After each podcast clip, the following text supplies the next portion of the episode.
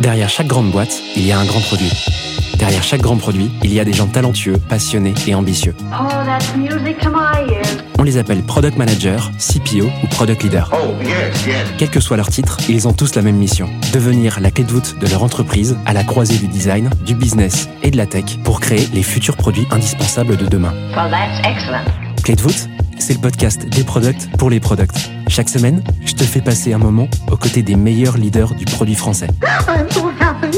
Avec une mission, te livrer tous leurs secrets, méthodes et apprentissages pour devenir toi aussi la clé de voûte de ton entreprise. You know what? I like that idea. Ce podcast est rendu possible par Stellar, un accompagnement que j'ai lancé pour aider les products qui veulent propulser leur carrière. Oh, what's gonna happen to me? Que tu réfléchisses à ta prochaine aventure ou que tu veuilles décupler ta progression, notre équipe et nos mentors sont à tes côtés et t'accompagnent à travers des programmes sur mesure. No. Viens les découvrir sur wearestellar.io ou via le lien en description de l'épisode. Je m'appelle Timothée Frein et bienvenue dans Clé de voûte. Aujourd'hui, j'ai le plaisir d'accueillir Rémi Bardot sur Clé de voûte. Rémi fait partie des rares product leaders français que l'on peut qualifier de serial CPO, en plus d'avoir fait du produit dans trois entreprises qui ont connu un rachat. Il fait ses armes dans le produit en 2011 chez Price Minister, racheté par Rakuten, puis rejoint la startup Bizik, rachetée par Tids. Il prend ensuite la direction produit de Plick, puis rejoint Chauffeur Privé, dont il devient le CPO. La startup est rachetée par Daimler et il prend la direction du produit chez Se Loger. Il vient sur Clé nous partager son expérience dans la première partie du podcast avant de nous détailler comment il fait pour réussir son arrivée en tant que CPO dans une boîte. Pour finir, Rémi partage quelques tips pour mieux s'organiser et exécuter en tant que product manager. Je te laisse quelques secondes pour te préparer et je te souhaite une bonne écoute. Salut Rémi, comment tu vas? Salut, eh ben ça va super, hâte de, de faire cet exercice. Bah ouais, je sais bien là que je te vois là, je te vois, euh, je sais que tu as envie d'y aller. Rémi, bah, trop content de t'accueillir. Tu es actuellement CPO freelance, mais tu as enchaîné plein d'expériences en tant que CPO et bah, j'ai trop hâte qu'on puisse creuser un peu tout ça parce qu'il y a plein de choses, il y a plein de gros challenges là à creuser ensemble. Euh, comment tu arrives dans le produit? Comment tu démarres? Euh, moi je suis arrivé un petit peu par hasard, Euh, j'avais fait une école d'ingénieur et j'ai commencé en stage, euh, quatrième année, où j'avais vu une, une offre qui devait être à l'époque exactement assistant product owner ou non assistant MOA. À l'époque ça avait encore ce Le fameux. Exactement. et j'ai commencé en MOA et puis après j'ai rebondi, puis je me suis trouvé assistant PO chez Price Ministère, puis seul PO d'une petite boîte. Euh, et après j'ai monté ma boîte dans laquelle j'étais CPO et ensuite j'ai été euh, Head of Product CPO dans les boîtes suivantes. Trop bien. Comment tu arrives chez Price Minister? Donc c'est une boîte qui s'est créée en fin des années 2000, à peu près, Ouais. je pense. Vous- la boîte était grosse déjà ou? La boîte était déjà grosse moi quand je suis arrivé. Euh, il venait d'avoir le, le rachat, euh, venait de se passer par Rakuten. Ouais.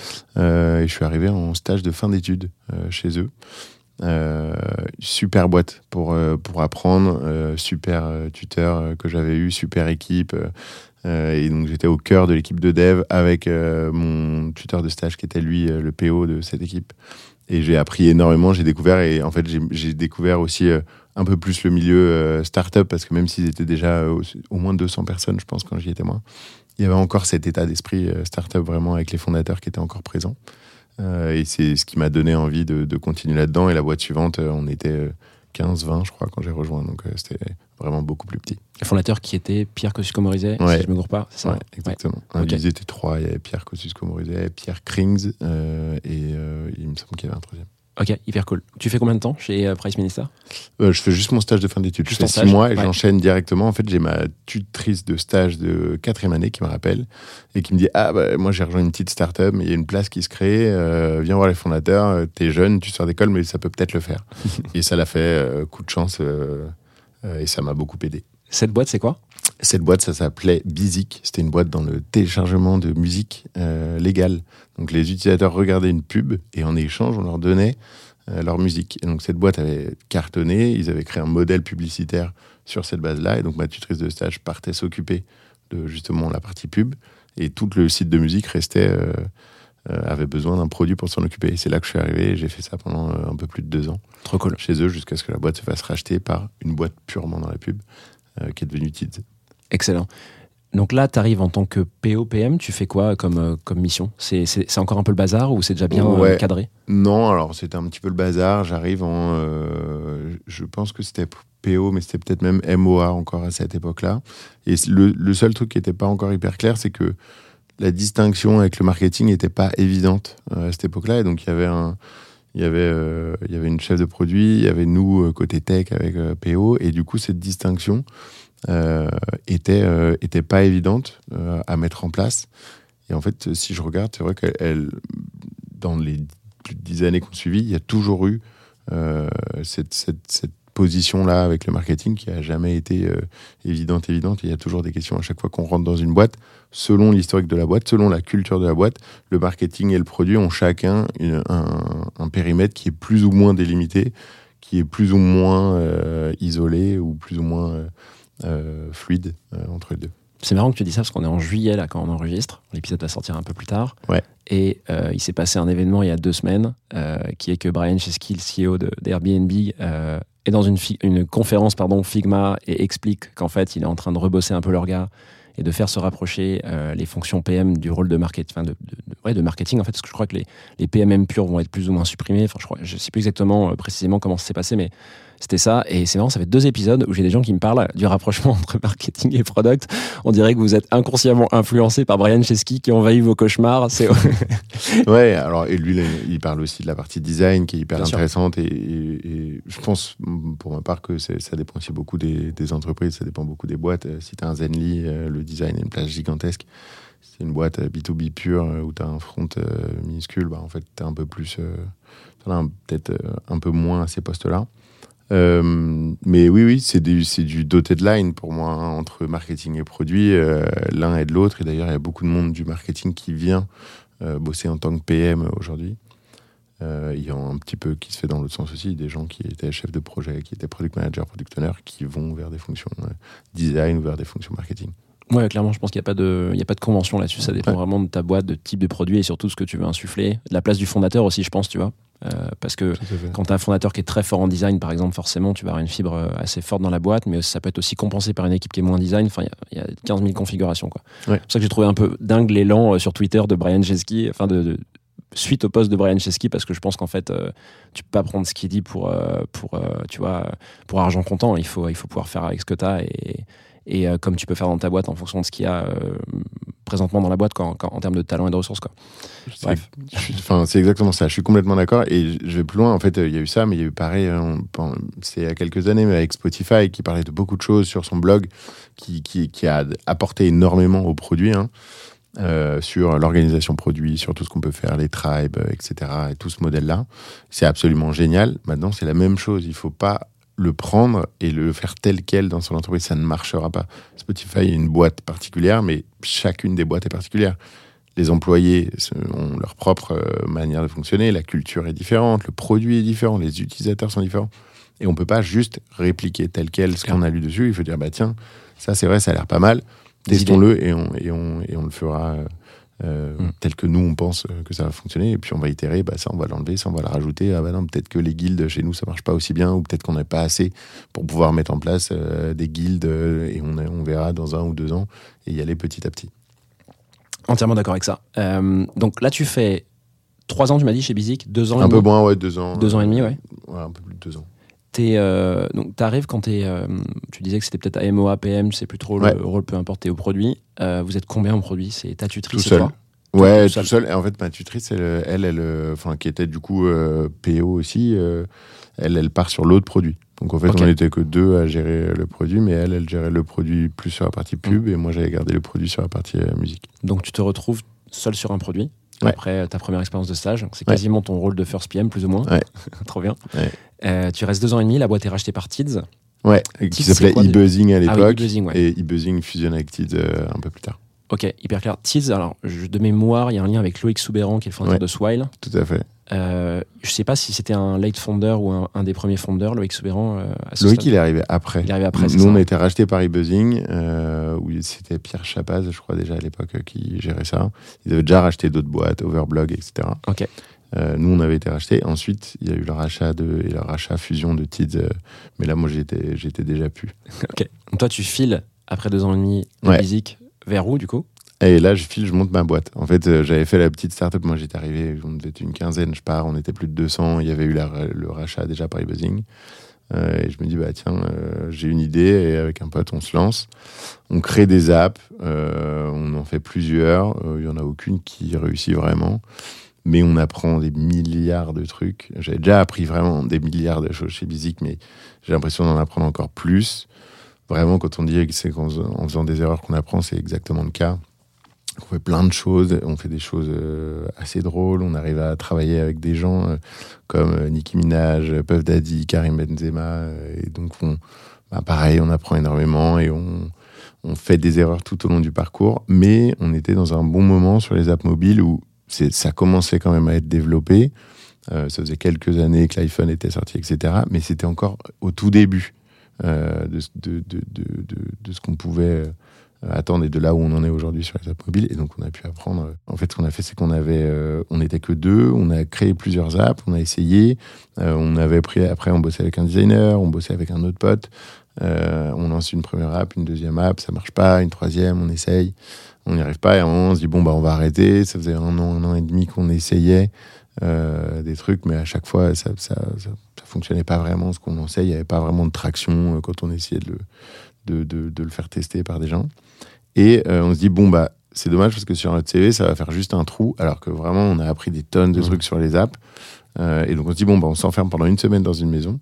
Et notre but, c'est en une semaine de faire une app. Et ce qu'on va faire, euh, c'est qu'on va, le, on va raconter tout ce qu'on a fait sur Medium, qui à l'époque était le média pour tout raconter. Et donc on se dit, bon, bah, on fait ça et on raconte jour par jour ce qu'on a fait. Et à la fin de la semaine, Petit documentaire. euh, exactement. Et donc on commence et Building on, public. Et on s'enferme. La maison, il y avait un wifi, mais vraiment, vraiment cata. euh, en fait, c'est hyper bien pour tester. Et on, du coup, on se donne des temps euh, très courts pour certaines choses. Euh, Trouver un nom. Ok, bon, alors, on a une heure pour trouver le nom. Ok, faire le design. On n'a pas beaucoup de temps. Faire le logo, pareil. En une heure, on doit faire le logo du truc. C'est vraiment pas très beau. euh, c'était...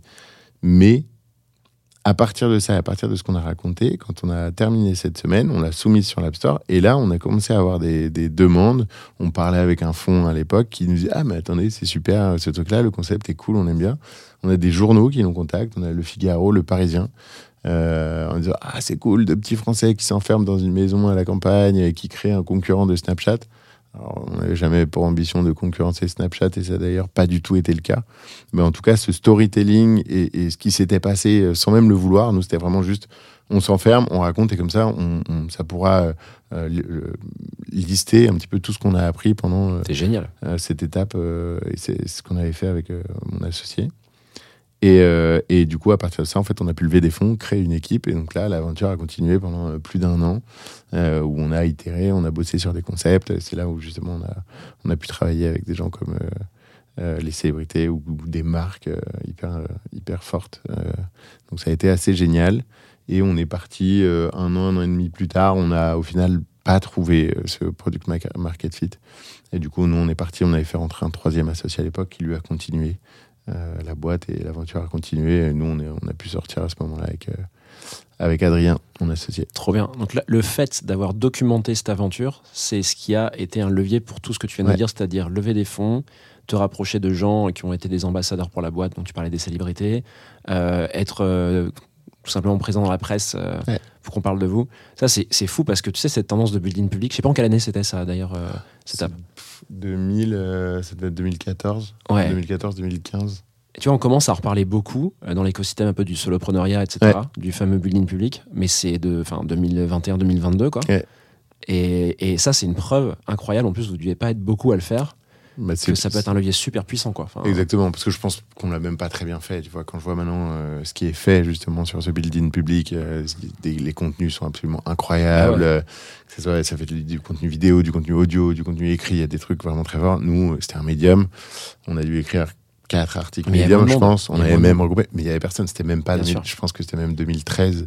Et donc en fait, euh, dès que tu faisais un truc comme ça, bah forcément ça résonnait un petit peu plus. euh, et, euh, et ouais, écoute, ça a lancé, mais c'était vraiment vraiment pas voulu quoi. On s'était dit on en fait. Et le, le but, c'était vraiment pour notre CV. On s'était dit comme ça, on pourra expliquer quand on aura des. RH en face de nous qui nous montreront. Mais en fait, depuis un an et demi, vous faites rien. Ah, si, si, on a appris des millions de trucs. On est vraiment, on a, on a plein de connaissances sur les apps mobiles, sur ce genre de choses. Ça nous permettait de, de, de faire quelque chose d'un peu plus euh, objectif. Bon, c'est une super idée parce qu'en plus, à cette époque, 2013, dans l'entrepreneuriat, il y avait encore cette idée qu'il fallait cacher son idée et pas montrer un peu les coulisses parce qu'on a peur de se faire copier, on a peur voilà, d'avoir euh, des gens Ouais. qui nous piquent nos idées, qu'on a galéré à trouver. Bon, là, l'avantage, c'est qu'en une semaine, globalement, Mm. t'es pas trop, euh, t'es- tu vois, tu te sens pas trop mal si c'est piqué parce qu'il n'y a pas eu trop de travail. Ouais.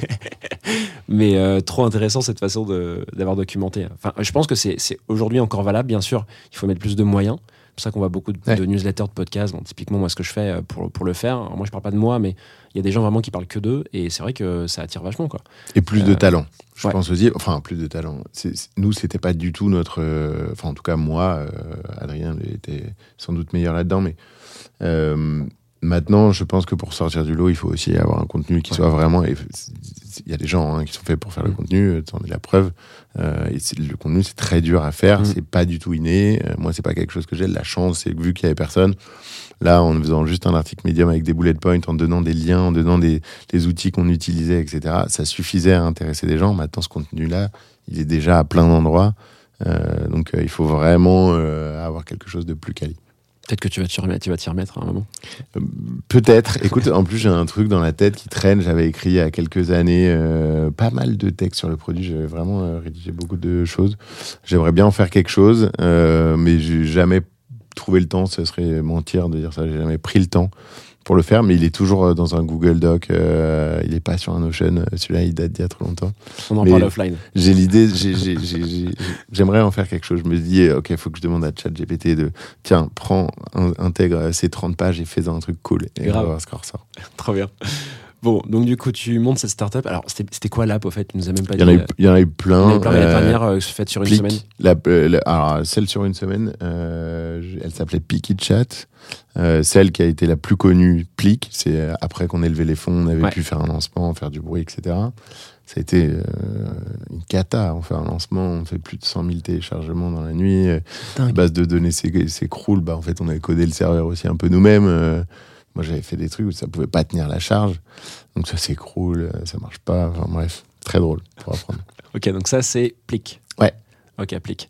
Ça dure un an, c'est ça? Ouais, alors juste la partie plique, mais en fait, avant, nous, ça faisait déjà un an et demi qu'on avait lancé des apps. Au tout, en total, ça a dû durer trois ans, je pense, euh, cette période-là de- de- d'entrepreneur. Ok.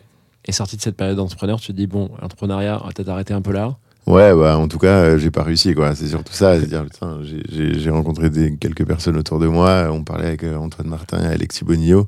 Bon, bah, ouais, eux, Ouais, ça marche meilleur pas. cas aussi. Ouais, mais euh, alors eux, pour le coup, on était vraiment très tôt avec eux, euh, 2000, euh, pff, je sais plus, 2012, où ils commençaient, ils avaient Alerteuse dans leur toute petite, euh, un tout petit appartement. Euh, et bon, on n'a pas eu les mêmes trajectoires, euh, heureusement pour eux. Euh, mais, mais du coup, nous, on n'a pas réussi en tout cas. Et du coup, on se- enfin, moi, je me dis, bon, bah, faut que je, je, je veux rester en tout cas dans ce milieu-là de start-up. Je veux trouver un produit qui me plaît. Et je veux rester dans le produit, surtout, c'est ce que j'aime Ouais. faire. C'est là où j'apprécie le plus être. Euh, et je réfléchis à un truc, c'est que j'avais suivi depuis 2011 l'arrivée des VTC en France, Uber en tête de proue. Euh, je vois ça, je me dis j'ai envie de bosser pour euh, Uber. J'ai vraiment envie. J'adore cette boîte. On devait être en 2015 à ce moment-là, je pense. J'adore cette boîte, ça fait 4 ans qu'elle existe. Bon, c'est déjà gros, mais en France, c'est pas si gros que ça euh, à ce moment-là. Euh, j'ai envie de bosser pour eux. Je regarde sur le site, tout était aux États-Unis. Moi, essayé d'avoir un enfant à cette époque-là, donc c'était pas l'idéal de partir de Paris. Euh, donc un peu triste de voir qu'à Paris, en fait, il y avait aucun job de product euh, libre et assez peu, en fait, dans des boîtes euh, américaines, ils, ils ouvrent pas le produit Ouais. euh, en France. Et en fait, je regarde les concurrents et je tombe sur chauffeur privé, minuscule concurrent de, de Uber en France, mais qui s'était lancé il y a quelques années aussi, et qui cherche. alors eux, ils cherchaient un euh, head of product B2C, product manager B2C, je crois, un truc comme ça. Et je me dis, ok, il y a peut-être un truc à faire. Le site était horrible, l'app était vraiment pas ouf. Et moi, c'est ce que j'adore, c'est justement d'arriver à ce moment-là et de se dire, bah, Apporter de la valeur. exactement, c'est- encore mieux Les si le produit est déjà et toi, génial. tu peux, Exactement. toi, tu peux apporter toute la, toute la science, euh, enfin, tous les bons réflexes euh, que tu avais emmagasinés sur tes expériences d'avant. Ouais, et tu peux avoir de l'impact aussi rapidement. Il y a des petites améliorations que tu peux faire très vite pour les utilisateurs, pour les employés, pour beaucoup de gens. Et donc ça, c'est top. Et je rentre en contact avec eux, je les rencontre. euh, ça, se passe, euh, ça se passe bien. Je rejoins l'entreprise en product manager B2C. J'étais rattaché au marketing euh, à l'époque. Et puis je commence à bosser. En fait, au bout de quelques semaines, rapidement, le, fondateur, Yann, me dit Ah, mais c'est cool, mais en fait, viens direct bosser avec moi. Et puis au bout de quelques semaines, euh, bah, en fait, non, juste B2C. Et de toute façon, il n'y a personne pour le B2B et pour euh, les ops, pour la supply, les chauffeurs. Donc, euh, prends les trois et puis commence à recruter ton équipe. Et donc, j'ai commencé à recruter mon équipe. Et puis, je suis devenu Deputy Head of Product, Head of Product, puis CPO, jusqu'à ce que je parte un peu plus de 4 ans après. Et entre-temps, on avait été racheté Par. Captain. par Daimler Mercedes. Ah oui, d'abord Daimler, pardon. Et euh, Captain, c'est juste un Captain, branding. c'est le branding, ouais. C'est juste euh, renommé. C'est chauffeur privé qui est devenu Captain, qui est devenu Freener. Excellent. Donc, tu restes combien de temps en tout chez euh, chauffeur privé Un peu plus de 4 ans. Ok. Ok. Très cool. Ça, ça te fait arriver en 2000, combien? 2018 2019, 2019 je pense. C'est Ouais. 2015 à 2019, un truc comme ça. Ok. Il y a encore quelques expériences après euh, Captain qui, euh, qui arrivent, mais jusqu'à euh, du début de produit jusqu'à Captain, c'était quoi le moment qui te vient en tête qui a été le plus, le plus galère ou peut-être ton meilleur souvenir La vague positive ou négative, comme tu veux? Je sais pas, j'ai- j'ai- je pense qu'on les oublie. Je pense qu'on les oublie, les vagues Mm. négatives. En tout cas, moi, j'arrive à les oublier, donc euh, ça, c'est plutôt cool. C'est jamais agréable quand euh, on part de la boîte euh, avec Adrien et que on, on se dit euh, bon bah qu'est-ce qu'on fait maintenant? Et de se poser des questions moment qu'est-ce que j'ai envie de faire? Est-ce que c'est la bonne chose? Est-ce que je rejoins une boîte? Euh, Donc ça peut être plus compliqué, mais je l'ai pas mal vécu et puis j'ai rebondi chez, chauffeur privé, donc c'était vraiment incroyable. Bien qu'à l'époque euh, je pouvais pas savoir ce que ça allait devenir. Euh, et des moments géniaux, bah, chauffeur privé en est un. hein. Clairement, ça a été un tremplin gigantesque. Je pense que dans les expériences d'avant, j'ai appris énormément en faisant des tonnes de conneries, en apprenant et en mettant les mains dans le cambouis parce que j'étais first PM d'une boîte qui était déjà assez grosse au final. Puis j'ai monté ma boîte et du coup j'ai appris aussi énormément là-dedans. Ce qui a fait que quand je suis arrivé chez chauffeur privé, j'avais déjà fait assez de conneries pour en faire moins et que ça se passe bien. Euh, et là, ça a été, euh, ça a été incroyable. L'expérience, euh, c'est une chance de pouvoir vivre ça. Moi, je le recommande souvent quand j'ai des gens qui me demandent un peu plus jeunes ou qui veulent commencer. Pour moi, en tout cas pour mon caractère, il faut, il faut être, il, faut accepter le changement permanent et l'instabilité parce que tu es dans des boîtes, euh, tu te dis que en fait la boîte, ça se trouve, elle peut couler dans les trois mois, quoi. Hein, euh, T'en sais rien. Il faut accepter cette instabilité et être épanoui même dans cette instabilité. Par contre, ça offre des perspectives incroyables, c'est des moments euh, incroyables, c'est des rencontres. Tu bosses avec des gens qui sont euh, simplement euh, talentueux, euh, hyper motivés. Enfin, tu as un impact qui est euh, grandissant tous les jours, tu as une croissance euh, perpétuelle, etc. C'est incroyable. Donc, tu apprends aussi des tonnes. Moi, j'ai appris d'autres choses. C'est que là, du coup, j'ai créé une équipe. Je suis arrivé, j'étais tout seul. Je suis parti, on était plus de 20 dans l'équipe produit. Mm. Euh, mais du coup, c'est grandir aussi avec le CTO, avec l'équipe technique qui, elle, passe à, à- à plus de 100 personnes En très peu de temps. dans la boîte en très peu de temps. Donc, tu apprends, tu bosses ensemble. Ok, bah, l'organisation agile, les tribes et les squads de Spotify, on a dû les mettre en place. euh, à ce moment-là, c'est- cool sur le papier, mais quand tu le mets en place, quand tu changes, et puis quand tu, dois le faire évoluer, et puis quand ça, les trucs qui marchent moins, les trucs qui marchent, on a testé plein de choses, on a, c'est- passionnant. Moi, c'est vraiment une expérience de dingue. euh, J'ai eu beaucoup de chance de vivre ça. euh, J'ai adoré. C'est vrai que l'hypercroissance, c'est assez dingue. Tu sais, là, on, est en train de, de voir des gens marteler un peu sur le fait que bah, l'économie se retourne, donc euh, les levées d'un coup, euh, c'est pas bien, euh, c'est pas sain, etc. Alors, moi, j'entends, tu vois, je suis pas en train de juger autre, mais il y a un truc quand même qui est clair, c'est que quand les boîtes vont vite, lèvent de l'argent très vite, euh, ce que vivent les gens en interne, alors ça, peut être très dur. hein. Il y a des gens aussi qui partent en burn-out. Hein. Faut pas éviter ça. Enfin, faut pas ne pas en parler. Mais il y a aussi ce truc de, ça te permet de te donner un cadre pour apprendre hyper vite, mais à des rythmes qui sont, tu vois, très intenses, quoi. Et si tu viens avec cette énergie et cet état d'esprit que tu vas de toute façon morfler, mais que tu vas apprendre très vite avec des gens très bons, je trouve ça super cool comme, comme école, tu vois. C'est une des Tu vois. meilleures écoles. Après, il faut justement tolérer cette erreur parce que tu vas faire plein d'erreurs. On veut que tu ailles très vite, donc tu Mm. vas faire des petites erreurs. Le but, c'est qu'elles soient le plus petites possible. hein. Moi, je, parle souvent du mot d'erreur et des erreurs. Pour moi, ça peut être des toutes petites choses. Euh, c'est pas, un- c'est pas grave. Mais en tout cas, ça te pousse à apprendre à une vitesse. euh, c'est absolument incroyable. Et je suis sur les levées, c'est drôle parce que nous, chez les chauffeurs privés, on avait levé que 5 millions. Ça a été revendu très cher. Je sais pas, je sais toujours pas si le montant était public ou pas, mais euh, ça a été revendu. Je crois que c'était la 12e meilleure revente de boîte en France. Donc c'est assez exceptionnel d'avoir pu participer à ça.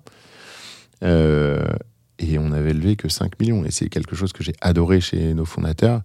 euh, cette frugalité. Alors, on n'était pas la start-up avec euh, des, des bonbons partout, des, Des baby-foot. euh, baby-foot à de etc. On a, eu, on a eu une table de ping-pong, mais qui arrivait euh, très tard. On était déjà, on était- je sais pas combien on était. C'est tellement déjà symbole. une très, gro- très grosse boîte.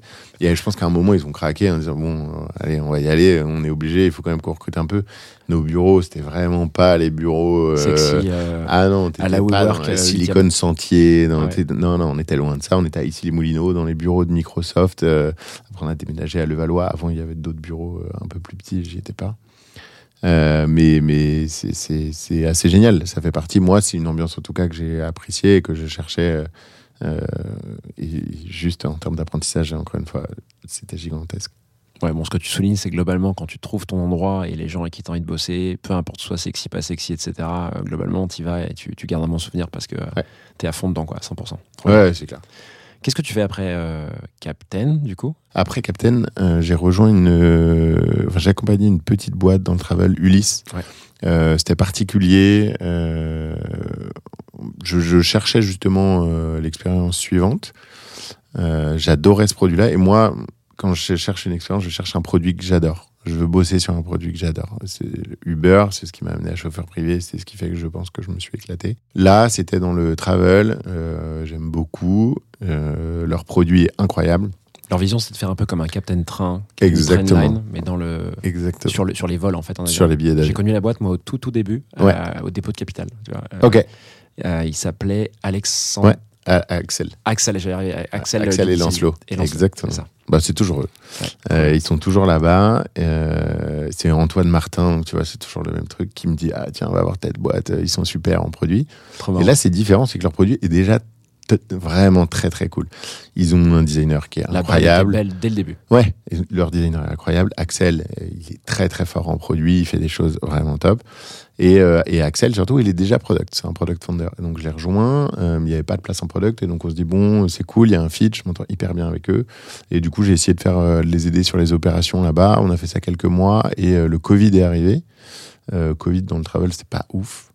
Euh, et du coup, et moi en plus en COO, en gérant les opérations, je me, ça me permet de me rendre compte que bah non, ce que j'aime faire, c'est le produit, c'est cool, je peux les aider parce que euh, ils passent par des étapes que j'ai déjà vues chez chauffeur privé ou dans ma boîte, donc je peux donner des petits conseils à droite à gauche et aider sur les trucs, mais c'est pas c'est pas le bon fit. euh, mais j'investis quand même dans la boîte pour rester euh, à côté d'eux et suivre l'histoire. Et donc on parle toujours euh, avec Axel et, on, et je suis toujours Ouais. ça de près. Euh, mais je fais quelques mois là-bas et je rejoins ensuite euh, Se Loger, où là je prends la direction produit de toute la partie B2C.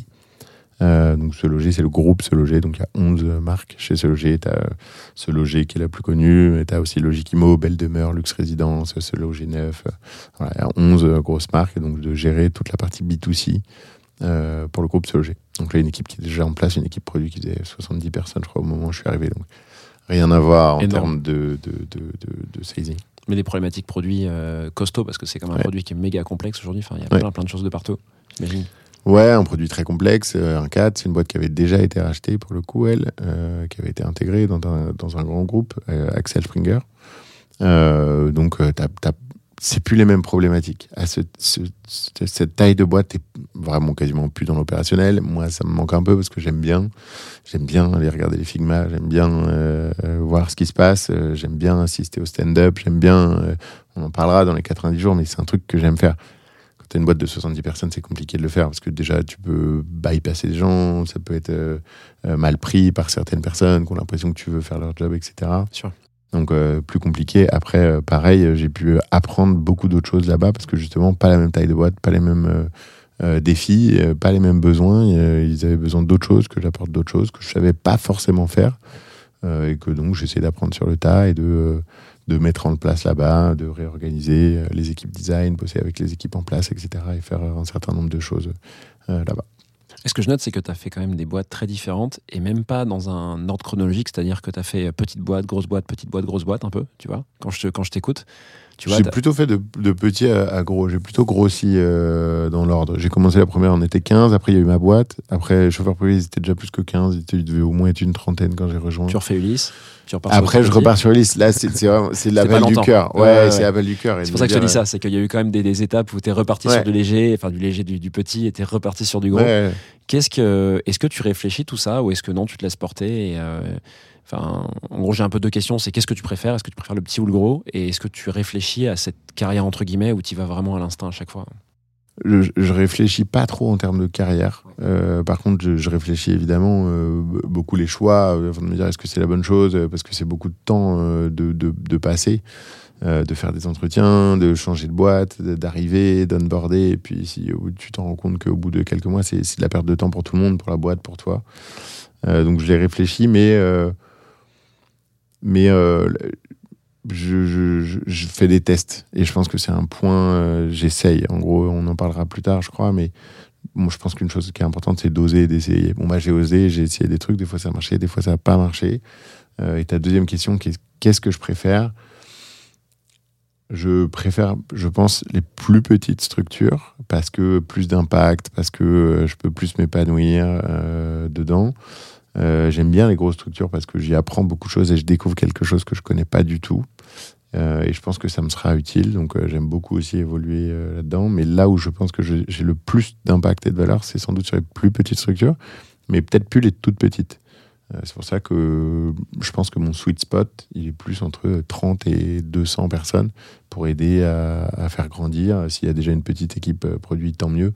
L'aider à faire euh, grandir, à construire et à aider la boîte à, à scaler. Quoi. Trop bien. Bon bah écoute, merci beaucoup Rémi. On a appris plein de trucs sur toi, on sait ce que tu fais. Je te propose qu'on passe à la deuxième partie de l'épisode. Est-ce que tu es prêt? Yes. Allez, c'est parti. J'interromps l'échange 10 secondes pour te dire de ne pas oublier de noter Clé de voûte 5 étoiles sur Spotify, Apple Podcast ou la plateforme de ton choix. En faisant ça, tu m'aides à faire connaître le podcast au plus grand nombre. On reprend l'échange. Allez, c'est parti Rémi. Pour cette deuxième partie, de quoi tu veux nous parler? Eh ben moi je vais vous parler de, euh, de l'arrivée d'un CPO dans une boîte, les 98 premiers jours d'un CPO. Trop bien, les 90 premiers jours d'onboarding d'un CPO dans une boîte.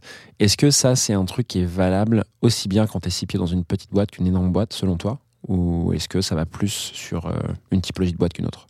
Non, non, c'est valable peu importe le type de boîte. Alors évidemment, les 90 premiers jours sont différents euh, et ça va changer euh, quand tu arrives et que tu pas d'équipe produit dans une toute petite boîte ou euh, quand tu arrives dans une grosse boîte et que tu as déjà une équipe produit de 70 personnes. Ouais. Ça change. euh, Ton, tes 90 premiers jours n'ont rien à voir, mais pour moi, le, le- le principe reste le même. En tout cas, j'essaie de faire les mêmes choses. Trop bien. Comment tu veux aborder ça? Est-ce que tu as pensé un peu à une chronologie des étapes? Euh, ouais, j'ai surtout pensé à. J'ai essayé de regarder justement euh, comment euh, ce que j'avais fait.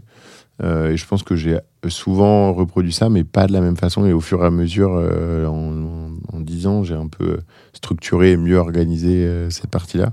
Et moi, je- j'essaie de commencer par une partie plutôt euh, rapport d'étonnement, avec euh, un but qui est assez simple, c'est écouter, apprendre et découvrir. Je pense que c'est hyper important. Mais donc, il y a ce rapport d'étonnement et que je découpe en trois parties. Et voilà. Trop bien. Bah écoute, on va euh, bosser sur ce rapport d'étonnement. Yes. Let's go. Euh, comment tu veux commencer? Euh, Ce rapport d'étonnement, c'est quoi déjà? Ça veut dire quoi? Et euh, comment est-ce que tu l'appliques quand tu débarques dans une boîte en tant que CPO Rapport d'étonnement, c'est le mot, c'est le mot connu, mais derrière, j'y mets des choses assez simples. C'est prendre du temps avec le CEO en général, parce que tu rapportes au CEO, mais pour euh, discuter de tout ce que j'ai pu voir sur mes 90 premiers jours. C'est pareil, des fois, tu en as pour moins de 90 jours, tu le fais en deux mois, des fois, ça peut être un petit peu plus long. Mais c'est en tout cas prendre le temps de discuter et d'échanger sur tout ce que tu as pu comprendre a priori de la boîte. Je dis a priori parce que je ne pense pas qu'on puisse avoir la prétention de dire qu'en 90 jours, on a tout compris d'un business, d'une boîte, d'une entreprise, d'une culture ou même de gens, euh, alors que la boîte existe euh, des fois depuis euh, des années et des années, donc elle a un passé. Les choses qui, ont- qui sont telles qu'elles sont, c'est pour une raison. Et donc, il faut comprendre ces raisons, les analyser, et on ne peut pas juste arriver et dire Ah, bah moi j'ai tout compris, il faudrait mieux faire ça. Bah non. Moi, je suis plutôt sur Ok, moi j'ai vu ça. Ça, ça me semble bizarre parce que dans mes expériences passées, j'avais pu voir que, ou parce que euh, dans ma conception des choses, c'est différent, ou parce que ce que j'ai vu du produit dans d'autres boîtes, c'est, peu importe la raison. Mais en tout cas, plutôt mettre ce sujet sur la table. Et voir ensuite, au fur et à mesure de l'échange, de comprendre Ok, est-ce que En fait, il y a une bonne raison pour laquelle c'est comme ça et il faut le laisser tel quel, ou en tout cas, est-ce que c'est comme ça pour telle raison et il va peut-être falloir le faire évoluer de telle façon, ou est-ce que, ben non, c'est- comme ça, mais pas pour des bonnes raisons, et dans ce cas-là, il va falloir les changer. Mais en tout cas, ce rapport d'étonnement, il peut prendre déjà plein de formes. Euh, Ça peut être, euh, tu peux en faire une presse si tu veux, mais moi j'aime bien le mettre juste sur un Notion qui me sert de support de discussion. Donc c'est vraiment euh, après prendre une heure, deux heures avec ton fondateur ou avec ton comex sur certains sujets si tu veux élargir pour aborder tout ce que tu as pu voir et de dire bah tiens j'ai vu ça, hum, ça sur la culture ça me semble particulier. Tiens sur le produit, tiens sur l'équipe, etc. Est-ce que tu suis une démarche pour ça C'est-à-dire que le rapport d'étonnement, premier jour où tu débarques dans la boîte, tu programmes directement euh, un échange avec euh, les cofondateurs Ou est-ce que tu prends un peu de temps, justement, pour euh, bah, sentir un peu ce qui se passe, interviewer des gens et ensuite construire ce rapport d'étonnement? Comment il est fait Non, je, prends vraiment le temps. Alors évidemment, tu les cofondateurs, tu les vois dès le début, mais en tout cas, je leur fais pas le rapport d'étonnement dès le début. Il, il peut s'étaler vraiment sur un peu de temps parce que le temps que tu comprennes, il y a des choses que tu vas très très vite voir. Euh, il y en a d'autres que tu vas mettre un peu plus de temps à voir, à déceler. Tu vas avoir des signaux faibles et c'est ces signaux faibles que tu vas pouvoir aller creuser.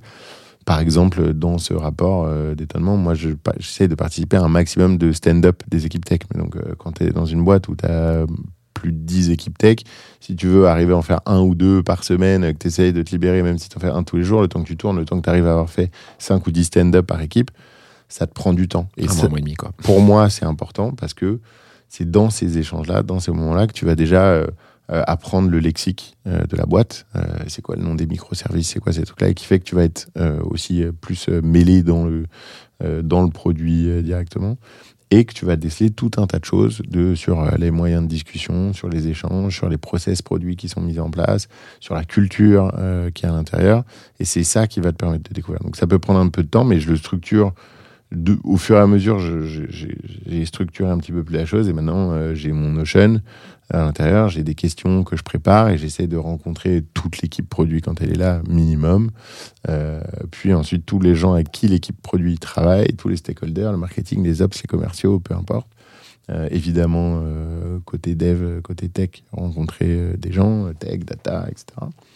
Euh, et évidemment, ton COMEX. Une fois que tu as vu tous ces gens-là, que tu as participé à un certain nombre d'éléments de vie de la boîte, que tu as pu poser euh, beaucoup de questions, etc., bah, à partir de ça, au fur et à mesure, se construit cette espèce de rapport d'étonnement. Donc j'ai une première phase où je le construis, j'ai une phase suivante où je le, je l'analyse, c'est-à-dire que je vois tout ce que j'ai noté, je le mets en forme, j'essaye de regrouper. Il y a plein de choses qui, qui retombent sous le même thème, donc les regrouper euh, sous un même thème et essayer de trouver des points d'action.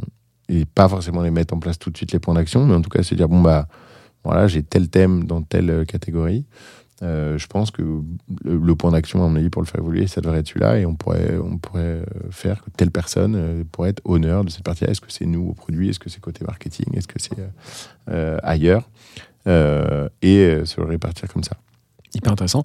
Le script que tu utilises pour ces fameux. Tu, tu parlais de questions que tu notais Ouais. sur le rapport d'étonnement. Est-ce que c'est un script qui est un peu universel et que tu fais, que tu fais évoluer un tout petit peu, pas du tout, euh, en fonction des boîtes? Ou est-ce que vraiment c'est un nouveau script à chaque boîte que tu as fait toi? Je sais pas si d'ailleurs tu le fais depuis longtemps, ce, ce rapport d'étonnement. Parce qu'il t'a fallu peut-être un peu de bouteille avant de pouvoir le. Ouais.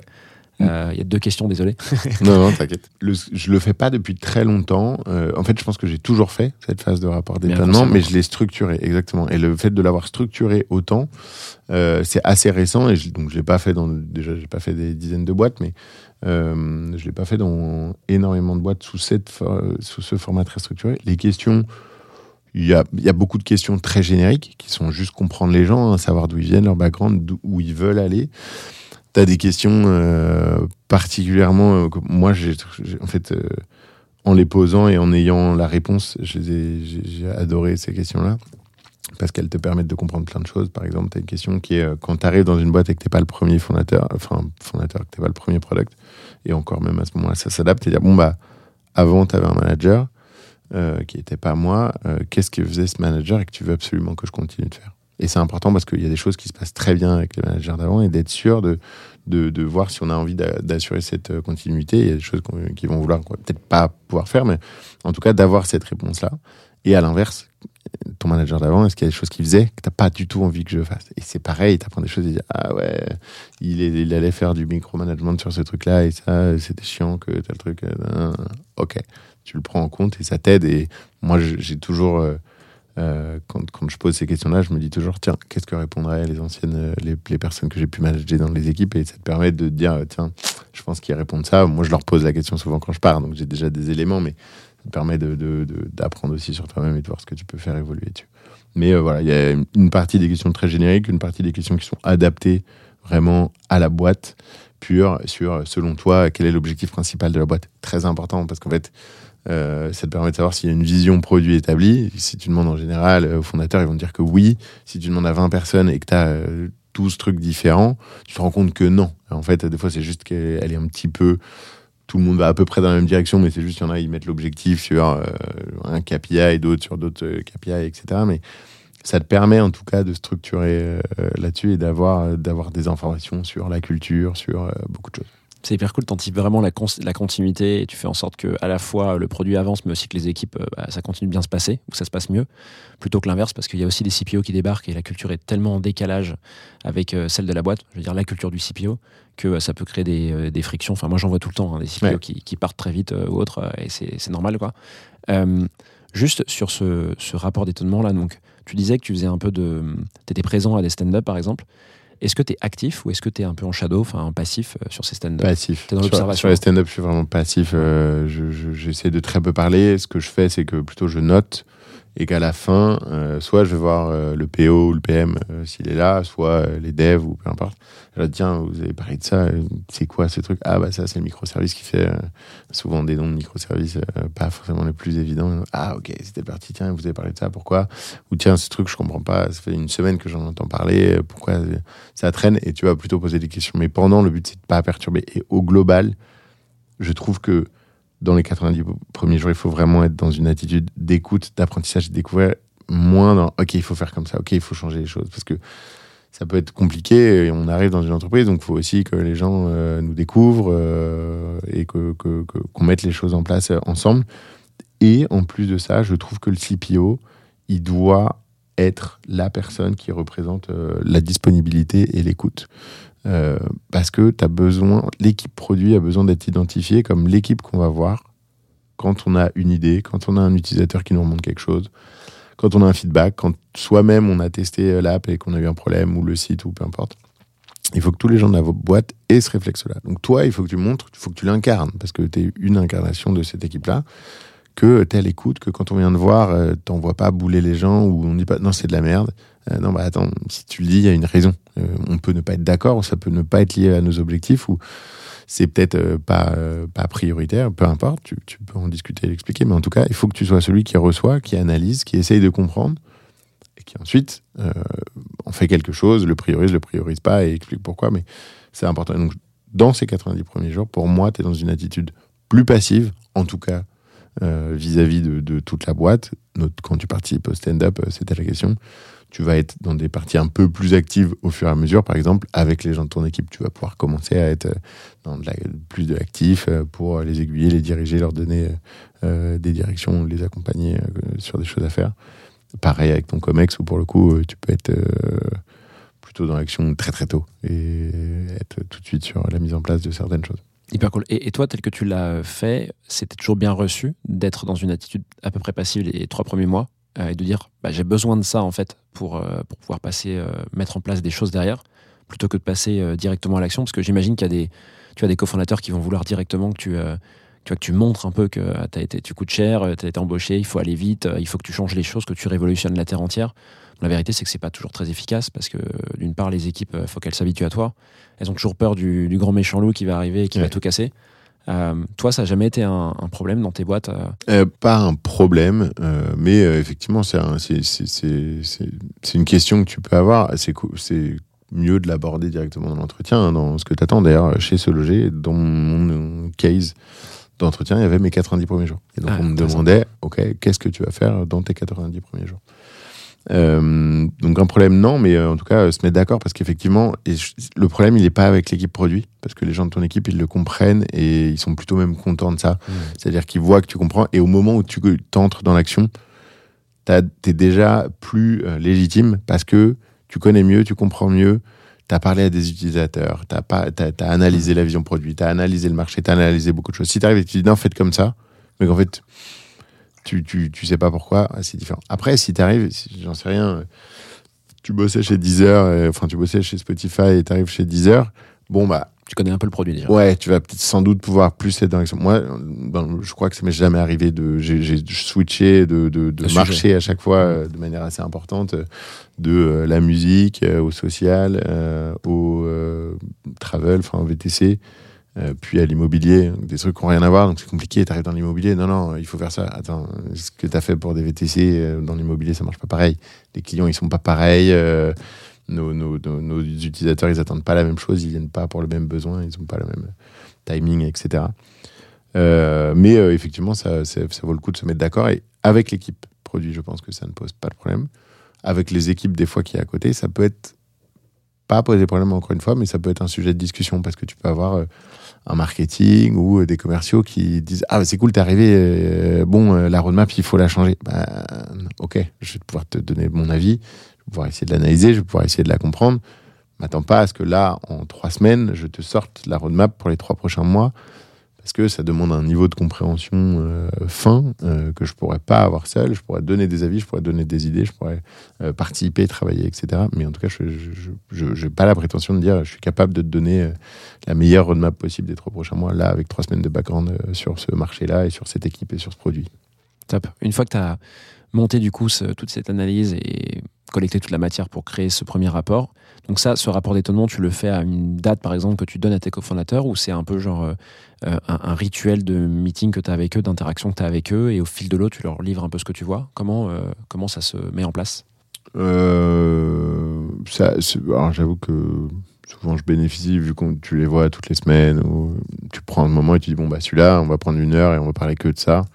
On fera peut-être pas les sujets habituels qu'on a l'habitude d'aborder et puis tu peux le tu peux le déballer et ça c'est un peu c'est un peu enfin ça change pas grand chose quoi Ouais, tu le répartis quoi. ouais exactement. Et il y a un moment où il y a une autre porte qui s'ouvre, c'est-à-dire que tu te dis, bon, bah, moi, je pense qu'on a passé ce stade de, de, voilà, de compréhension de la boîte, je commence à comprendre ce qui se passe. Alors, je connais pas tout, comme tu le dis, en 90 jours, c'est impossible.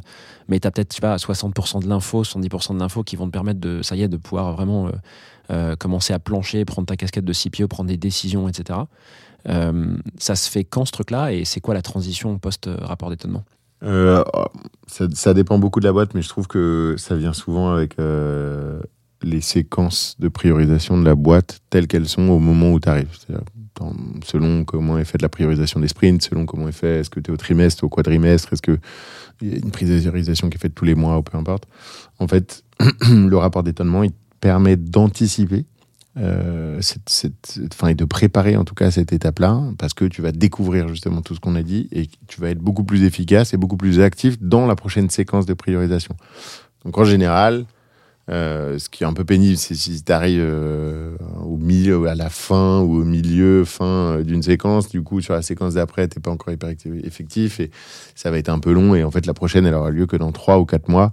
Moi, ça peut être un peu long, mais tout au long de, cette séquence-là actuelle à laquelle tu n'auras pas participé, tu seras quand même actif parce que bah, tu peux rentrer aussi dans les sprints, tu peux rentrer aussi dans la priorisation qui est faite euh, de ces sprints-là, et donc tu vas quand même y participer. Ok, hyper. Pour qu'on voit un petit peu mieux comment euh, ce rapport d'étonnement est fait, donc là, on a essayé d'un peu de parler de comment tu l'appliques euh, et comment il se situe d'un point de vue relation avec tes équipes et les cofondateurs. Il est structuré comment ce rapport d'étonnement? Tu nous as dit tout à l'heure que c'était sur une page. Euh, donc comment il est fait en termes de structure et, et à quoi ressemble la page? Si tu peux nous livrer un template ou autre, on, est, on sera ravis. Ouais, alors il, il est sur un Notion. Ouais. Euh, dessus, moi aujourd'hui je le fais là-dessus, mais il peut être fait sur à peu près n'importe quoi. Euh, et effectivement, je le divise en trois grosses parties. Je le divise en une partie sur l'équipe produit, une partie sur le produit lui-même et une partie sur l'entreprise. Qui me semble être trois grosses parties. Et à l'intérieur de ces parties-là, je regroupe sous forme de thèmes en fonction de ce que j'ai eu. L'équipe produit, le but c'est vraiment de discuter avec le maximum de personnes de l'équipe produit, tout le monde et les principaux acteurs, tous les gens qui peuvent entourer euh, cette équipe euh, produit-là. Quand tu dis euh, principaux acteurs, c'est quoi? C'est marketing, sales, tout ça? Ouais. Ou-. Ops, service client, tous les gens qui peuvent interagir avec ton équipe produit. Parce que dans les priorisations de tes sprints, c'est des gens à qui tu vas demander des feedbacks, Ouais. parce que c'est des gens qui travaillent avec tes PO, parce que c'est des gens qui travaillent avec tes designers, parce que peu importe. Euh, donc il y a vraiment cette partie-là, comprendre ton équipe, comprendre dans quoi tu mets les pieds, le passé qu'a eu cette équipe-là, comment elle fonctionnait avant que tu arrives, s'il y en a une, euh, comment elle fonctionnait avant, euh, ce qui marchait moins bien, ce qui marchait bien, là où ils aimeraient progresser, ce genre de choses. Il y a une deuxième partie euh, qui est, euh, et donc pour faire ça, cette partie-là, je prépare un set de questions, euh, une vingtaine de questions, je pense, que j'adapte à l'entreprise, mais je prépare un set de questions, et là, je, rencontre toutes ces personnages, je leur pose les mêmes questions, et en fonction des réponses, effectivement, on, on va dans certains détails pour certaines personnes, dans d'autres moins, mais je note tout, tout, tout, tout, tout, tout, tout, parce que dans la deuxième phase où j'analyse justement ce rapport d'étonnement, souvent je retourne regarder euh, et me dis ah tiens ouais telle personne. Ou des fois même euh, je fais des espèces de mini stats ou des trucs tu vois. Tu demandes bah, tiens euh, enfin tu faisais quoi avant? Ok cool savoir le background de la personne. Ok mais t'as combien d'années d'expérience? Juste savoir depuis combien de temps tu bosses dans le produit ou équivalent. Et en fait à la fin rends compte quand t'as 20 personnes tu dis bah tiens c'est marrant le- l'expérience moyenne elle est de euh, un an euh, dessus. Bon bah peut-être falloir faire quelque chose pour essayer de de- de- d'accompagner et de de- d'aider les gens à grandir dans la boîte. Au contraire c'est des gens ont beaucoup beaucoup d'expérience. Bon bah, il y a moins besoin de cette partie donc tu peux sortir un peu des chiffres euh, là-dessus. Il y a une autre partie qui est euh, que moi j'adore qui est de découvrir le produit euh, en lui-même. Et là c'est de découvrir le produit dans le détail. Pour moi il y a plein de façons de le faire une des meilleures façons c'est de le tester intégralement d'aller dans tous les moindres cas et puis de rentrer, euh, de faire. euh, chez chauffeur privé, je me souviens, je l'ai fait et en fait, j'ai pas du tout fait exprès de le faire. Et je me suis rendu compte que ça avait été un apprentissage gigantesque. C'est que quand j'étais arrivé, il devait y avoir une grosse release de l'app qui devait être faite. C'était la mise en place de la majoration, qui était un gros changement parce que tarifaire, euh, tu mets en place du pricing qui évolue, etc. Et j'étais arrivé euh, hyper tôt un matin parce qu'on activait la mise en prod, je sais plus, à 9h un matin, un truc comme ça. Donc moi, j'avais dû arriver deux ou trois heures avant euh, et faire euh, tout le plan de test, tout rejouer le plan de test. On n'avait pas de QA à l'époque. Tout tester, aller dans les moindres détails. Et j'avais fait des screenshots de tous les écrans les uns après les autres. Je les avais mis dans un. C'était sketch à l'époque. Dans un sketch, j'avais tout mis les uns sur les autres pour avoir. J'avais toute, les, l'app qui était intégralement euh, dessus. Et en fait, en faisant ça, ça te permet de rentrer dans le produit, de connaître beaucoup plus en détail comment il est fait et ce qu'il peut y avoir. Euh, lire la FAQ, euh, évidemment lire les notions et les confluences que tu peux avoir dans l'entreprise.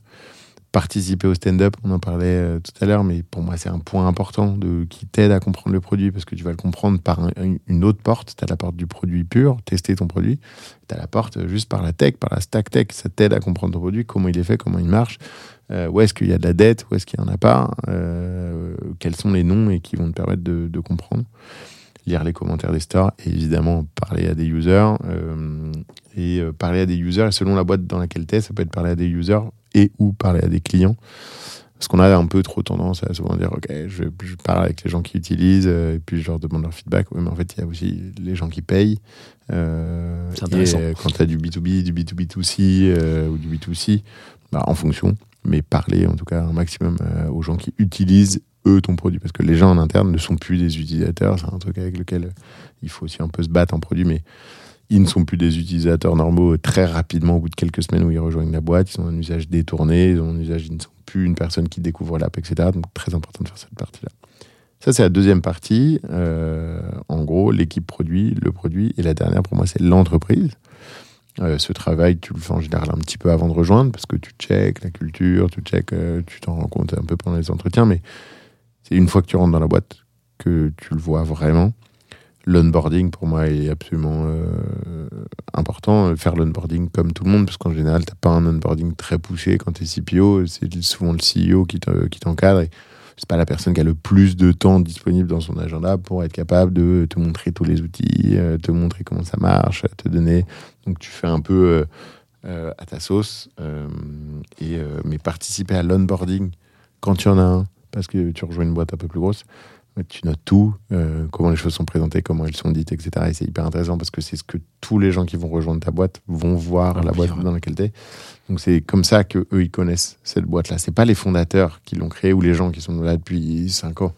Les gens qui viennent d'arriver, bah tiens, on leur dit ça. Et quand tu peux remonter dans ton rapport d'étonnement, bah, c'est particulier parce que tous les nouveaux, voilà ce qu'on leur montre. Voilà ce qu'on leur donne. Et par contre, quand on demande aux gens quels sont les objectifs des gens qui sont là depuis plusieurs années, ils disent ça. C'est déjà pas aligné entre les gens qui viennent d'arriver et les gens qui sont là depuis longtemps. Il y a peut-être un problème. Avec ce biais en plus que toi, tu es onboardé en tant que CPO, donc on pourrait croire que soit ils ont rien à te montrer parce qu'ils ont un peu peur, soit à l'inverse, ils en font des caisses parce que tu es CPO, t'es pas euh, la personne lambda. Forcément, c'est un peu biaisé. Quand tu as des onboarding en one-one, oui, c'est un peu biaisé. Et tu, peux avoir des réponses que peut-être les autres n'auront pas. C'est intéressant de Euh, voir quand même euh, ce qu'ils font. ouais. Et, euh, mais mais tu as des onboarding collectifs aussi. Dès que tu rejoins des boîtes un peu plus grosses, c'est des sessions d'onboarding où les gens sont par 5, 10, 15, 20 plus, des promos d'onboarding et où ils les voient. Mais moi, je, je, je- ça, c'est pas dans les 90 jours pour le coup, mais c'est un truc que j'essaye de faire qui marche plus ou moins bien pour être honnête. J'ai- J'aimerais que ça marche beaucoup plus que ça, mais j'ai pas encore réussi à le faire marcher très bien. De, je demande à tous les gens qui rejoignent la boîte de booker 30 minutes avec moi dans les trois semaines où ils ont rejoint la boîte. Euh, Tout le monde. Ouais, alors, modulo à taille de la boîte, encore une fois, si tu rejoins un groupe de 10 000 personnes, on est d'accord que c'est strictement impossible, mais quand tu rejoins des, des plus petites boîtes, des scale-up, euh, euh, tu peux encore le faire, ou en tout cas réduire un certain nombre de gens. Mais pour moi, c'est important parce que c'est c'est plutôt connaître leur passé, ça marche bien dans du B2C, euh, d'usage avec le produit, euh, et de savoir ce qu'ils pensent du produit avant qu'il soit totalement biaisé. Euh, et donc, je leur pose des questions, en gros, euh, ce qu'ils aiment sur notre produit, ce qu'ils aiment pas, ce qui changerait, ce que pensent euh, leurs amis du produit, etc. Le but étant de regrouper un maximum de feedback par les gens qui nous rejoignent, qui sont encore débiaisés de euh, Mhm. tout ce qu'ils vont pouvoir connaître euh, en ayant rejoint l'entreprise. Et voilà. Et du coup, ça, en tout cas, c'est ces trois grosses parties qui construisent ce rapport d'étonnement, qui vont être l'équipe produit, le produit en lui-même et l'entreprise. Est-ce que ça t'arrive, euh, une fois que tu as fait, je sais pas, un an, un an et demi dans la boîte, que tu as passé cette phase de 90 jours, de revenir sur ce rapport parce que tu as besoin de comparer des notes que tu avais faites au début, peut-être euh, noter de la progression, de l'évolution, ou est-ce que c'est pas une pratique que tu as mise en place euh Non, alors ça, je n'ai pas fait. Par contre, euh, au fur et à mesure, après, j'ai d'autres docs euh, où je vais noter euh, tout ce que j'entends. Et là, je reviens dessus. Mais pas dans ce rapport euh, d'étonnement-là. Le but, c'est que le rapport d'étonnement, c'est euh, c'est un peu la transition, mais ce rapport d'étonnement, il te permet d'amorcer sereinement de la phase suivante, qui va être justement de euh, soit de rejoindre la prochaine séquence de priorisation, si tu as la priorisation du prochain quarter qui peut arriver, soit définir la stratégie produit, la vision produit. Parce que quand tu rejoins une boîte, tu as aussi souvent une attente qui est mise de dire, OK, bah, tu définis la vision produit, où est-ce qu'on doit aller, pourquoi on doit le faire, etc. Ce qui est assez souvent le cas. Et en fait, cette partie analyse, elle te permet d'aller vers cette phase-là parce que tu as mieux compris l'entreprise, tu as mieux compris ton produit, tu as mieux compris ton équipe produit. Et donc, tu es capable de mieux définir et de définir euh, cette euh, stratégie produit. Donc là, tu vas la définir. Donc, en gros, pour moi, ça, ce rapport d'étonnement, il, doit, il permet d'être converti en une liste d'items et d'actions que tu peux faire. Un de ces items, c'est construire la vision produit, la stratégie produit euh, de l'entreprise que tu as rejoint. Euh, mais euh, tu peux avoir plein d'autres items beaucoup plus petits sur des, petites, des petits points d'action, des petites choses à changer. Et c'est plutôt là-dessus que je vais retourner voir. Mais ça, je vais la- l'alimenter en permanence. C'est pas juste pendant le rapport d'étonnement où je l'alimente, c'est juste il permet de, le construire.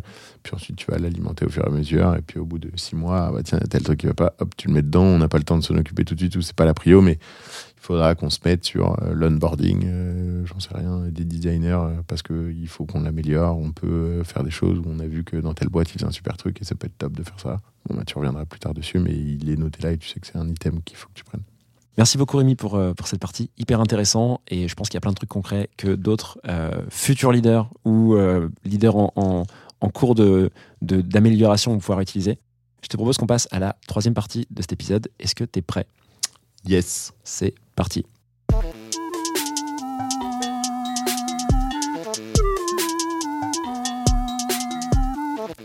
Allez, c'est parti pour cette troisième partie, justement, reprise du mot. Euh, de quoi tu vas nous parler?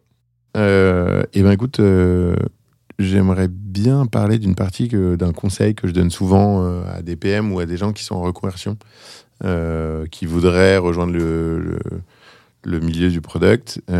et je, répète souvent la même chose. Alors je ne sais pas si c'est vrai, mais en tout cas c'est ce qui moi me semble vrai et ce qui m'a aidé sur les conseils pour être un meilleur PM, être un bon PM ou quel soft skill c'est bien d'avoir. Euh, si tu veux t'épanouir dans ce milieu-là. Moi, j'ai identifié avec les années deux trucs qui m'ont permis de m'éclater et euh, qui m'ont permis de- de- d'avoir euh, le job que je peux avoir aujourd'hui qui est, hyper épanouissant.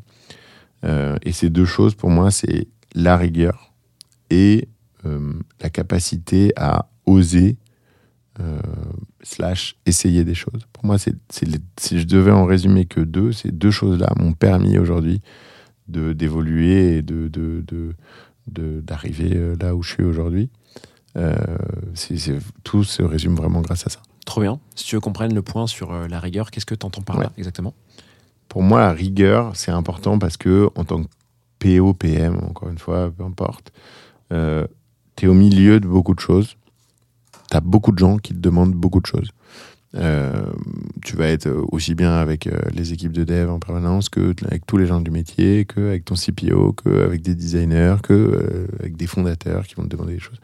Il y a beaucoup, beaucoup, beaucoup de sujets qui peuvent être. Et pour moi, tu as besoin d'une rigueur pour ne rien oublier. Et c'est un point important. Et penser à tout, et penser à tout au bon moment, et prioriser de la bonne façon. Et en fait, la deuxième partie qui est prioriser de la bonne façon, pour moi, tu as besoin de cette rigueur-là. Effectivement, tu as besoin de créativité, tu as besoin de plein d'autres choses, d'empathie, de toutes ces choses-là. Mais la rigueur, avant tout, elle va te permettre de pallier si tu es un peu moins bon dans les autres domaines. Si tu es rigoureux, tu vas déjà pouvoir faire moins de bêtises que les autres. Parce que si tu es rigoureux, tu vas lister tout et penser à tout. Et tu vas euh, méthodiquement lister toutes les possibilités que tu as. Et en fait, à partir du moment où tu as déjà listé toutes les possibilités, bah, tu as moins de chances de te planter et de choisir de ne pas choisir la meilleure. Si tu es créatif et que tu trouves une solution, mais que tu pas rigoureux, bah, tu peux penser à une solution, c'est cool, mais en fait, tu pas pensé aux autres, tu pas listé les autres, tu pas écouté les autres autour de toi, et du coup, tu as peut-être oublié des solutions, il y en avait des mieux. En tant que PM, tu d'ailleurs pour moi pas là pour trouver toutes les solutions, tu es là pour qu'on trouve toutes les solutions et de mettre les bonnes personnes dans la salle pour que toutes les solutions soient identifiées et que la meilleure ensuite ressorte parce qu'à un instant T, c'est la meilleure solution en fonction des objectifs de la boîte, etc. Mais donc, cette rigueur-là, elle est importante pour ces deux parties, qui est vraiment ton organisation, ne rien oublier et obtenir la confiance. Et ça, c'est un point important. Je vois très souvent des PM qui disent Oui, mais on m'écoute pas. Oui, mais les fondateurs m'écoutent pas. Oui, mais le marketing, il m'écoute pas. Oui, mais je dis des choses, mais les gens n'écoutent pas, mais on fait pas comme je dis, etc. Eh ben, souvent, je trouve en tout cas, et j'ai vu dans le passé que la rigueur permettait d'obtenir la confiance. Parce que quand on dit une chose à quelqu'un et qu'on voit qu'il s'en rappelle et qu'on voit que ça a été bien au bon moment et que ça a été listé dans les items et que on sait qu'il n'a pas oublié des choses et, on est on est pas surpris en tout cas par cette rigueur, mais on constate cette rigueur-là, on fait confiance. Quand on fait confiance, c'est plus facile d'écouter la personne. Après, il peut y avoir des problèmes de pédagogie, il faut peut-être apprendre au PM à être un peu plus pédagogue, à mieux expliquer, euh, à présenter les choses, etc. Mais en tout cas, cette confiance, elle permet justement de euh, euh, d'ensuite être plus écouté. Et, euh, et la deuxième partie, Alors, j'ai juste une question sur ça. Est-ce que tu penses que la rigueur, pour quelqu'un qui n'est pas très rigoureux de base, euh, ça se développe? Est-ce que tu penses que c'est un muscle ou est-ce qu'en fait on est naturellement rigoureux et euh, compliqué de, tu vois, de devenir quelqu'un de très rigoureux? Ça se-. Ça développe, c'est sûr. Euh, ça se travaille parce que tu peux être rigoureux et en fait, tu as des outils qui te permettent de l'être encore plus. Notion est absolument incroyable euh, pour ça, mais tu en as plein d'autres. Moi, j'utilise un mélange de plusieurs, du Notion, euh, du euh, Task de Gmail, euh, tes mails, comment tu gères ton inbox, euh, comment tu gères tout un tas de choses, ton Slack ou ton Teams, peu importe. Euh, ça se travaille, mais tu as quand même une base. C'est-à-dire que c'est pour ça que ce que je disais, c'est que souvent quand des gens me demandent Ah, j'aimerais bien aller dans le product ou quoi, pour moi, la rigueur est quand même un minimum. Mhm. Quelqu'un de pas du tout rigoureux, je suis pas sûr qu'il s'éclate Mhm. euh, en tant que PE ou PM. Parce qu'il y a un moment où quand tu as trois projets en même temps, euh, tu en as un que tu dois préparer, tu dois aller préparer, euh, euh, interviewer, enfin parler avec tes stakeholders, préparer la priorisation du sprint, tu as beaucoup de choses à pencher. Si t'es pas organisé, tu peux facilement, psychologiquement, ça peut être dur. Ouais, peux, tu peux subir beaucoup. Moi, il y a un truc qui. me- Enfin, en fait, quand tu rentres chez toi le soir, tu as besoin aussi de couper, de penser à autre chose. Si t'es pas organisé, pas rigoureux, je pense que tu auras du mal à le faire et tu peux vite euh, Mm. euh, souffrir de cette partie-là. Et le but, c'est quand même pas de souffrir euh, de ton boulot et c'est important. Moi, ça m'a beaucoup aidé là-dedans. Je l'étais moins au début. Par contre, j'avais une base, je pense, de rigueur en perso, hein, dans ma vie perso, dans ma vie pro, une base de rigueur. Mais je l'ai travaillé, travaillé, travaillé, qui fait qu'aujourd'hui, je sais que j'ai tout qui est noté à un endroit, évidemment, mais organisé d'une façon où ça, je le verrai au bon moment, pas trop tard, pas trop tôt, et qui fait que quand je rentre chez moi le soir, j'ai pas besoin de dire ah tiens est-ce que j'ai pensé à tel truc?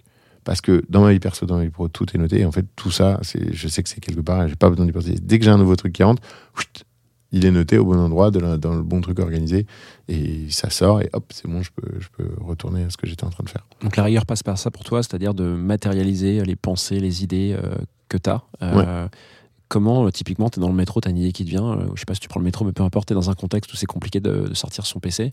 Ouais. Euh, tu notes ça sur quoi? On a de la chance maintenant, c'est qu'on a tout sur le téléphone. Tu as Ouais. une app pour tout. Au pire, tu as un site web mobile, euh, web app ou peu importe, mais en général, tu as une app native qui est faite pour ça. Tu as note, enfin, tu as l'app Notion, l'app Task. C'est les deux sur lesquels je mets le plus de choses. Euh, ça suffit à tout écrire. Et dans le métro, tu as effectivement le cas. D'ailleurs, je trouve que le métro, le métro est hyper cool pour ça. Trop bien.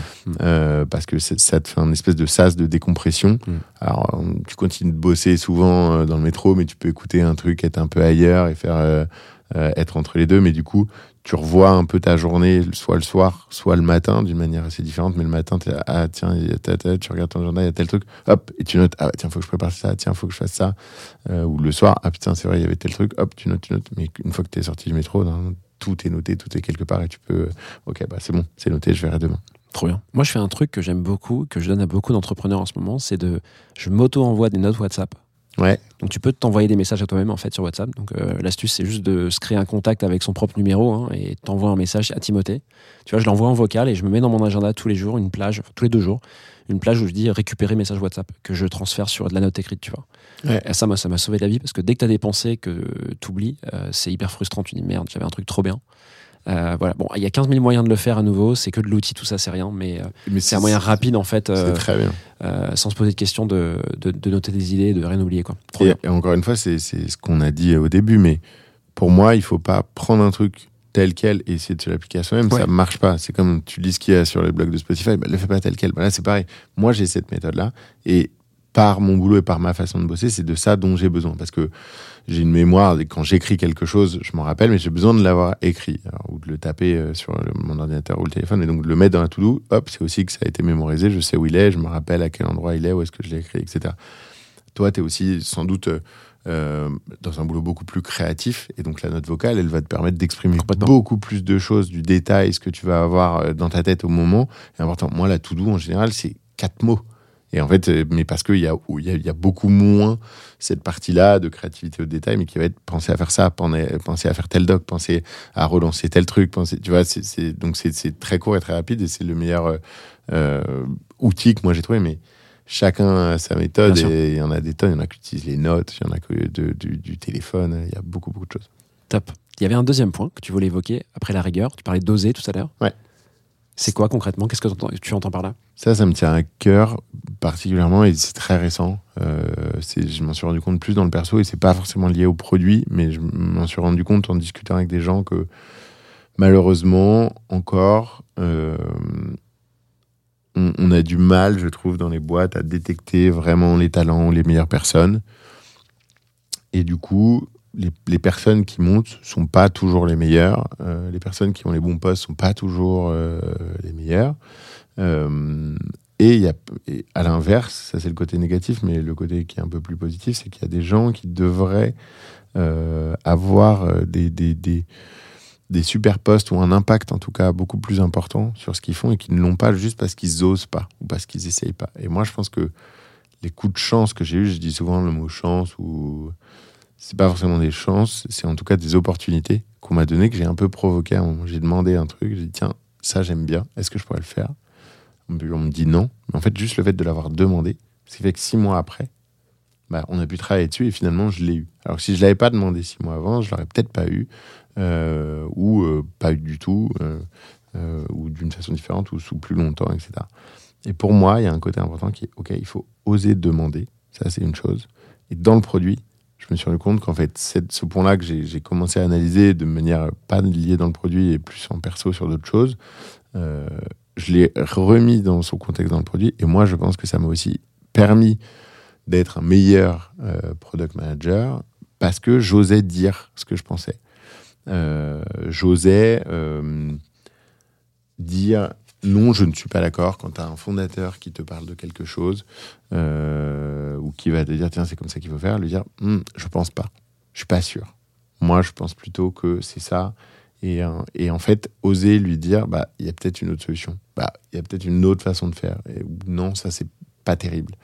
Et en fait, je- j'en suis revenu à chaque fois à la même chose de oser dire, oser proposer, oser critiquer, évidemment de manière constructive. Moi, j'ai euh, Yann, le CEO de, de Chauffeur Privé, qui était absolument génial. On faisait des one-one euh, au début, et qui, en fait, c'était même pas des one-one, c'était plutôt sur dire comment il pouvait s'améliorer.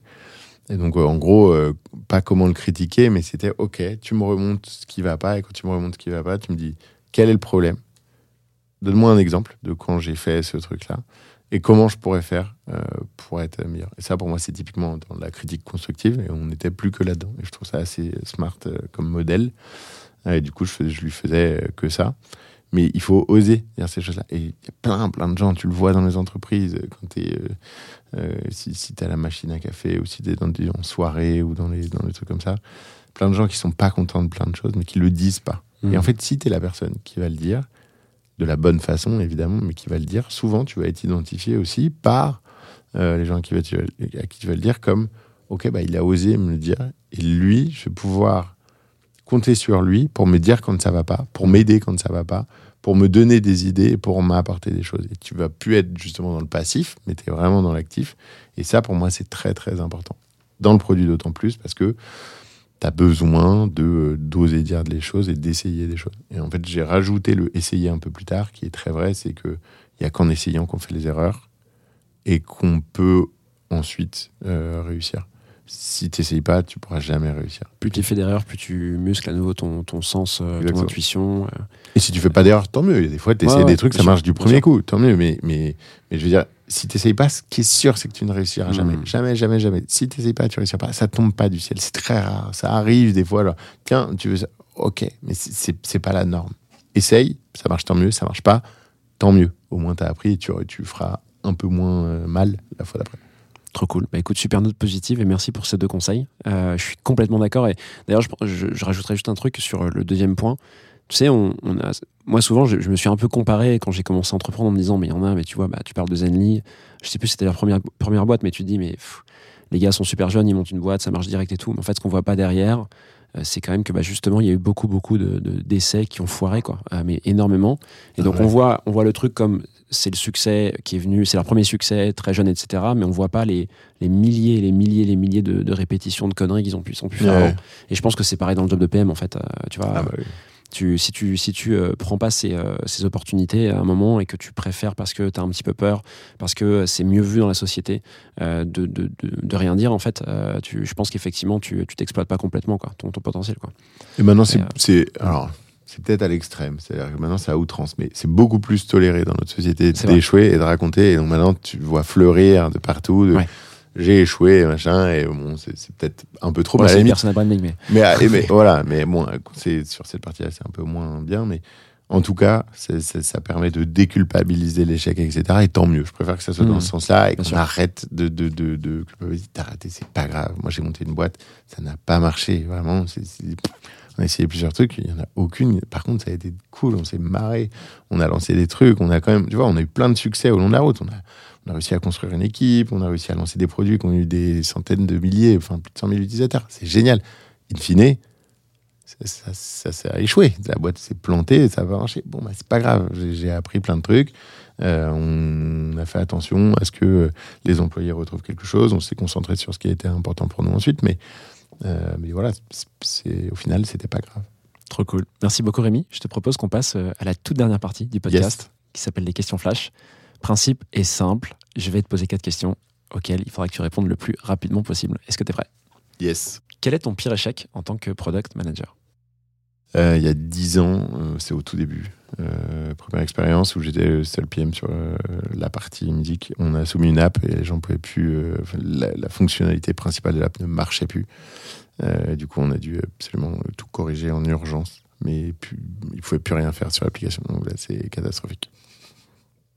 Comment est-ce que tu apprends et progresses dans ton quotidien Euh, moi, là où j'apprends le mieux, c'est en, en discutant avec des gens qui, qui, ont, qui, ont, f- enfin, qui font le même boulot ou en tout cas qui sont passés par les mêmes expériences dans, dans tout, en perso et en pro. J'ai des exemples euh, là-dessus. Pour moi, c'est par là que je passe. Une ou deux personnes avec qui tu as causé, par exemple, qui t'ont marqué, par exemple?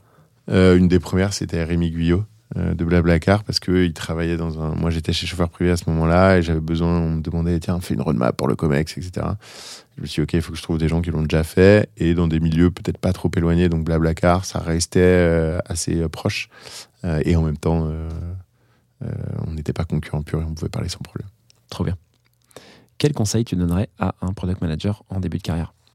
Eh bah, je reviens à ce que j'ai dit avant. Oser, euh, il faut oser, oser et euh, rigueur.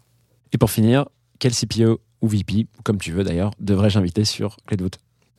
Euh, bah, Axel, euh, c'est pas mal. Je pense que Axel euh, Guidicelli de, de Ulysse, euh, il est fondateur, mais il gère aussi tout le produit là-bas. À mon avis, il y a des tonnes de trucs cool à te raconter là-dessus. Trop bien, invité pas très connu sur l'écosystème produit, je pense, mais Ouais. pour le coup, il a été product Mais il mérite d'être connu, c'est il est vraiment très très fort.